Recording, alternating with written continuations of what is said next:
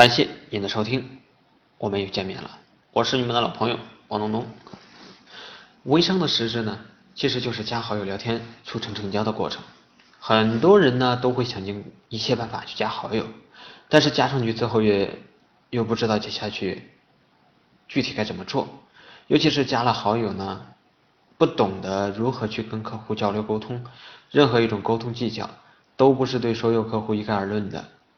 我们今天就聊聊，根据不同客户应该怎样去沟通。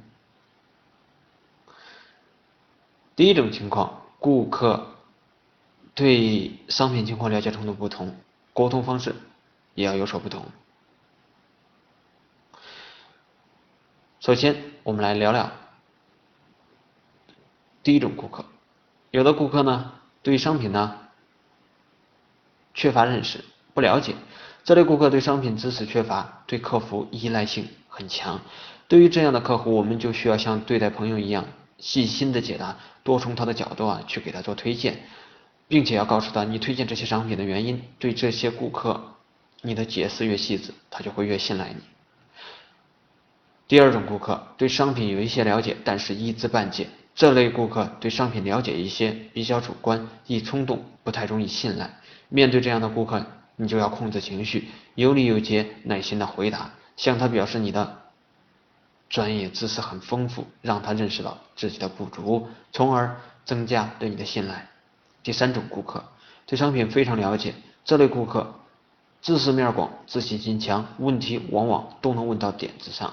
面对这样的顾客，要表示出你对他专业知识的欣赏，表达出好不容易遇到懂行的了。给他来自内行的推荐，告诉他这个才是最好的，你一看就知道了，让他感觉到自己真的被当成了内行的朋友，而且你尊重他的知识，你给他的推荐肯定是最忠心的、最好的。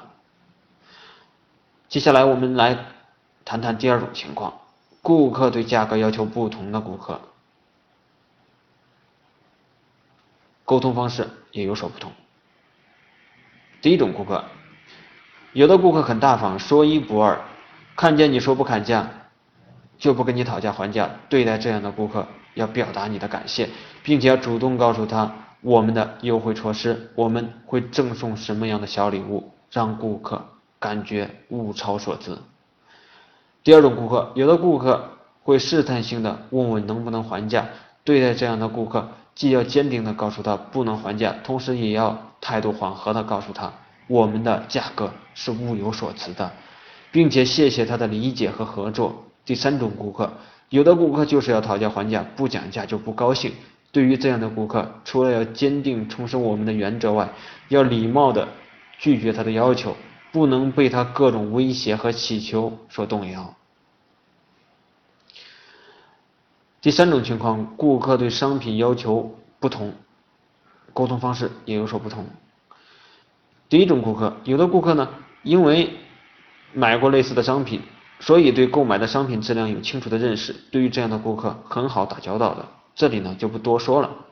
第二种顾客，有的顾客呢将信将疑，会问：真的像资料广告上说的那么好吗？对于这样的顾客，要耐心的给他们解释，进一步介绍效果原理。另一方面，用老顾客的反馈来打消他的疑虑。第三种顾客，还有的顾客非常挑剔，在沟通的时候呢，就可以感觉到他会反复问有问题怎么办，怎么找你们等等。这个时候就要意识到这是一个很警惕的顾客，除了要实事求是的介绍产品，还要实事求是把一些可能存在的问题都介绍给他，告诉他没有任何东西是十全十美的。第四种情况，对于服务要求不同的客户，沟通方式也不同。第一种顾客，有的顾客豪爽大气，不拘小节，对包装赠品、快递方式都没有更多的要求。遇到这样的客户呢，是我们的幸运。这个时候千万不要吝啬你的服务，亲，发货之后有什么问题，您都可以告诉我。收到货的时候告诉我一声，如果没收到，我帮你催一下快递。这样的举动表明你对他很重视。第二种顾客，有的客户会有各种期待，这很正常。但我们无法达到客户的所有期待，这个时候有什么问题，你就要跟他说明白。比如如果客户问你可以指定快递吗？大家都知道啊，我们一般都会有固定合作的快递，价格也是谈到最优惠了。这个时候你可以告诉他，亲，如果单独叫一个快递，运费成本太高了，你也划不来。我们合作的快递客服很熟，如果你的快递异常，我们处理起来也会非常的方便。你这样一说呢，客户多半都会理解。单单回一个不可以，这样很容易给客户留下客服很拽的印象。第三种顾客，给贪心的客户强调规则，这类客户恨不得买一包餐巾纸就要送他一顿火锅，还是外卖送上楼的。要强调公司不允许，我们业内没先例。成本够不上，违规会受处罚等严重后果。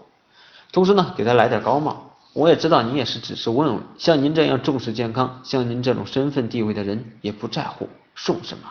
好了，各位微商伙伴们，今天的分享就到这里了。